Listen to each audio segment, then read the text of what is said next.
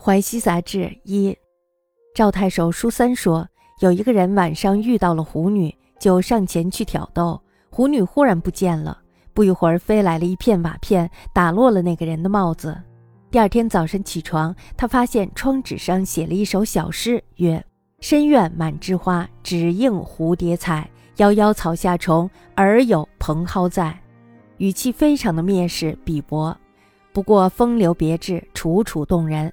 难怪他不爱那个纨绔子弟呢。赵太守书三言：有夜遇狐女者，近前挑之，忽不见，俄飞瓦击落其帽。次日睡起，见窗纸细书一诗，曰：“深院满枝花，只应蝴蝶采。